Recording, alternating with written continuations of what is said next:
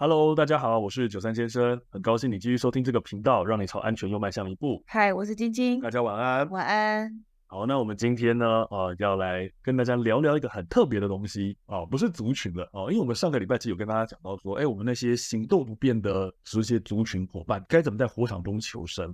但是我们今天要讲的呢是不同的物种，嗯，不是人，不是人，对，因为我们就忽然想到，哦，如果我家里有宠物的话怎么办？哎，这个问题我觉得很特别。对啊，宠物是家人呢，对啊，总不能自己逃吧？嗯，我知道很多人也会觉得说宠物是家人哦，那我。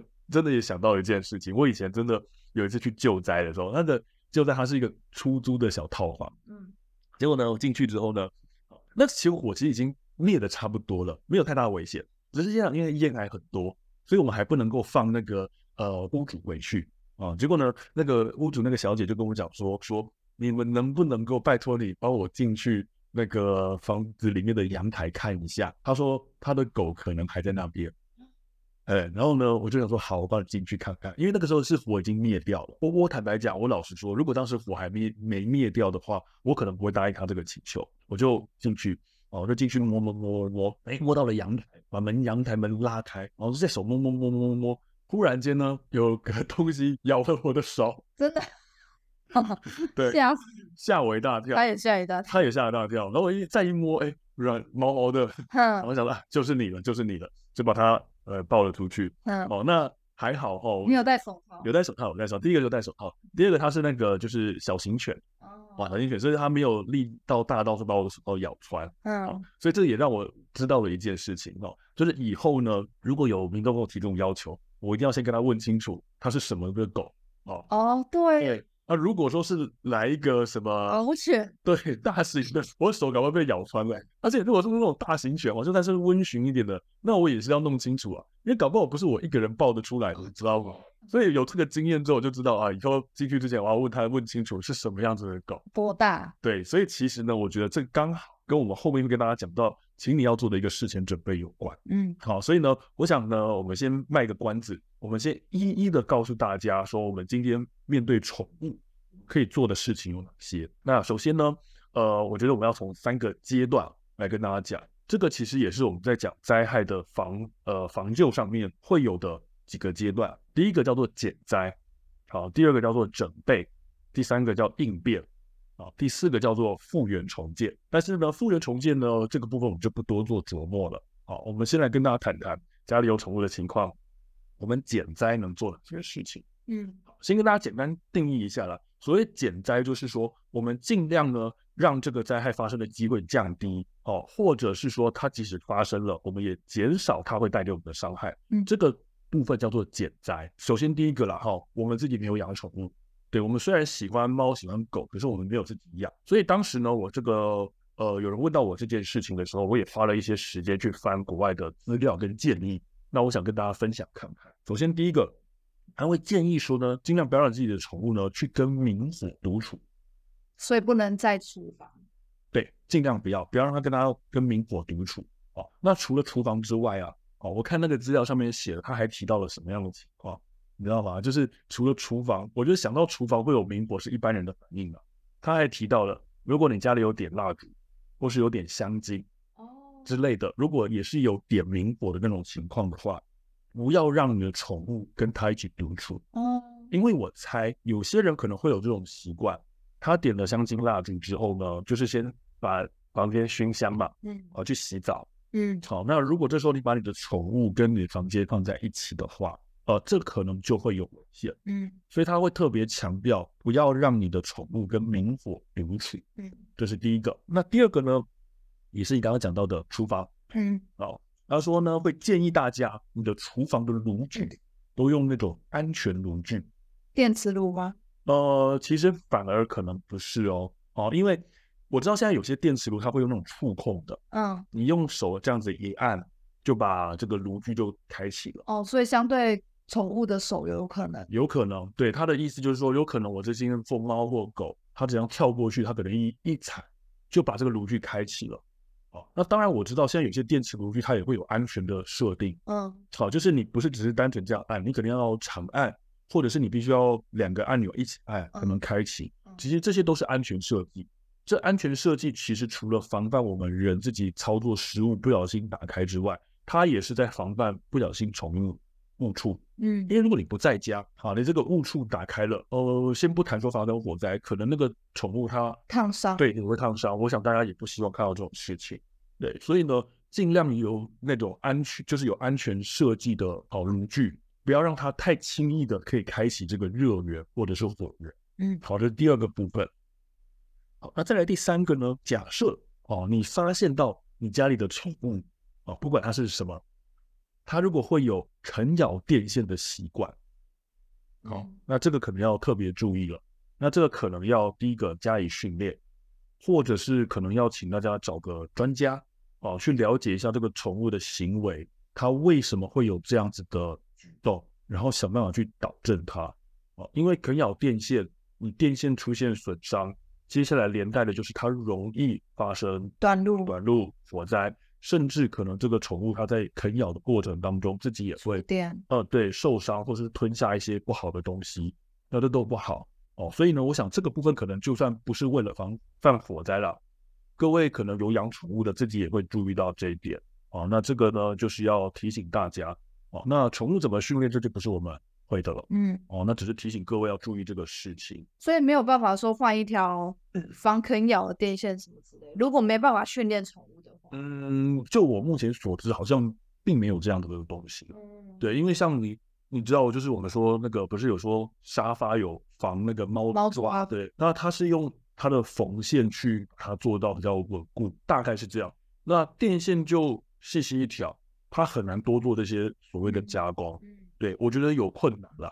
对，而且我也看过有一些图文的漫画家哦，他就是觉得说他家买了那个防防啃咬的沙发，觉得说没有问题，结果发现他家里的狗还是从缝线处把那个沙发给拆了，哦，所以它不见得有用，或者应该也是说有些狗的这个破坏力太大了。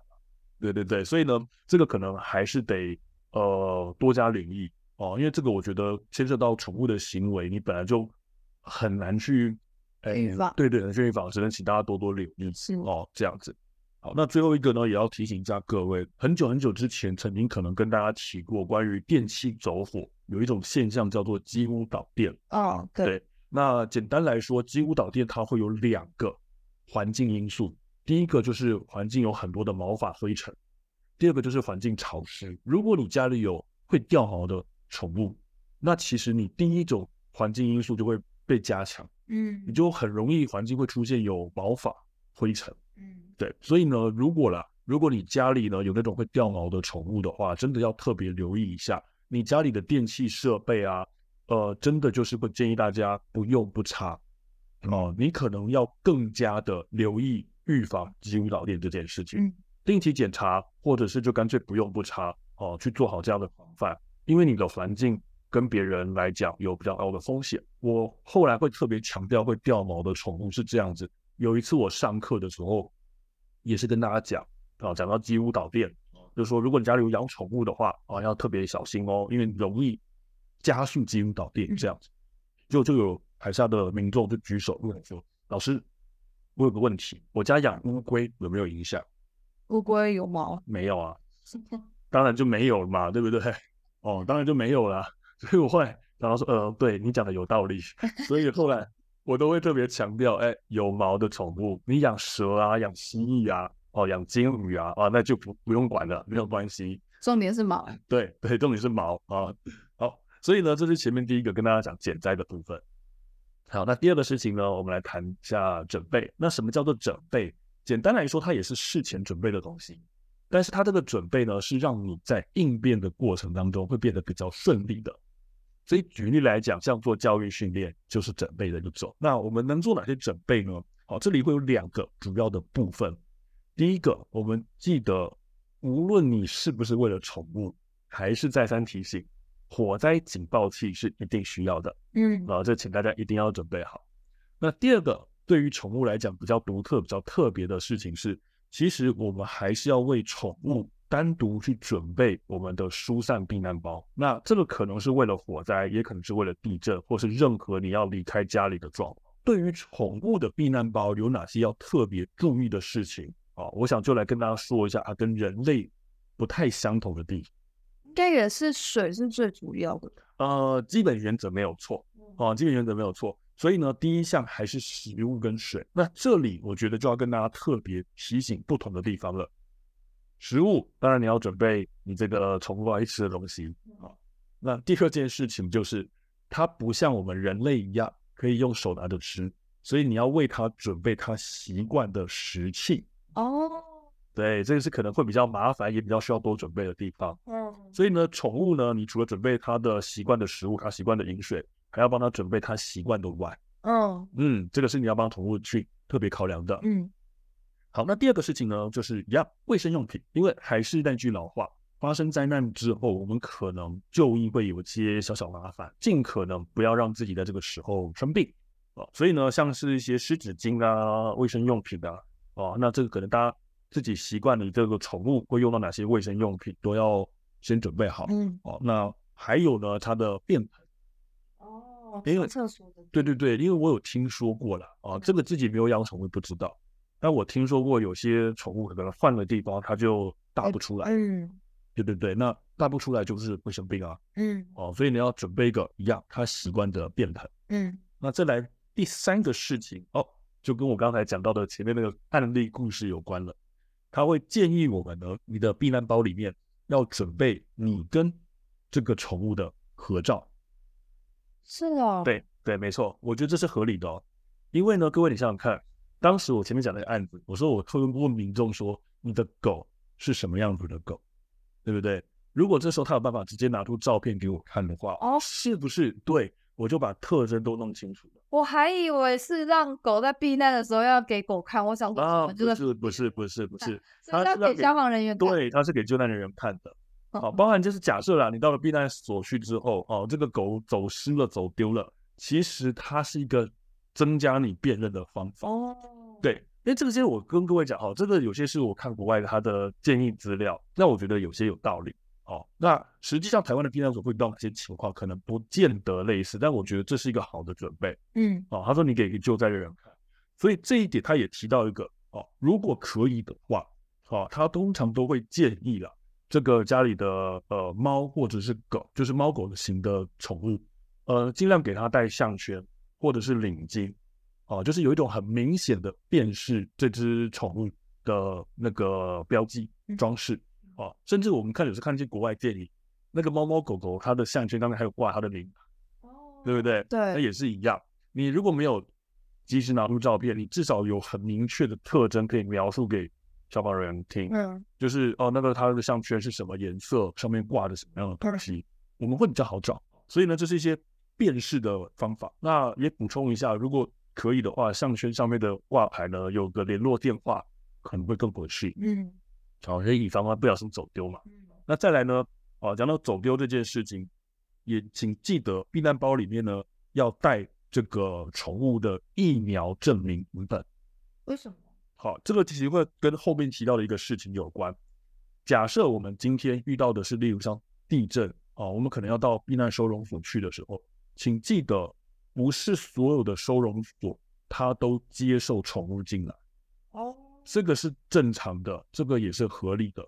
啊，所以这个也会跟我们后面提到一件事情，你可能事前计划的时候，要先弄清楚你家附近有哪些收容所，或是哪些饭店是允许宠物进去的。这是可以事先知道的，你可以事先问问看啊。嗯，对，也有一些它会是有前提、有条件性的开放，就是你必须要有疫苗证明。所以其实你带着疫苗证明，就跟我们人的避难包，我们会准备我们的处方签，准备我们常用药，是类似的概念。嗯，对。所以呢，宠物的疫苗影本啊，跟这个宠物它的惯用药，嗯，好，因为难保有些的这个宠物可能也是平常要吃药的嘛。嗯，对，它的惯用药啊，然后它的有处方签的话，还有这个兽医的联络电话啊，还有最重要的疫苗影本，记得要带在里面。好，这要在里面。那最后一个呢，其实是跟你的行动有关，就是你要撤离的时候，你要怎么带着你的这个宠物？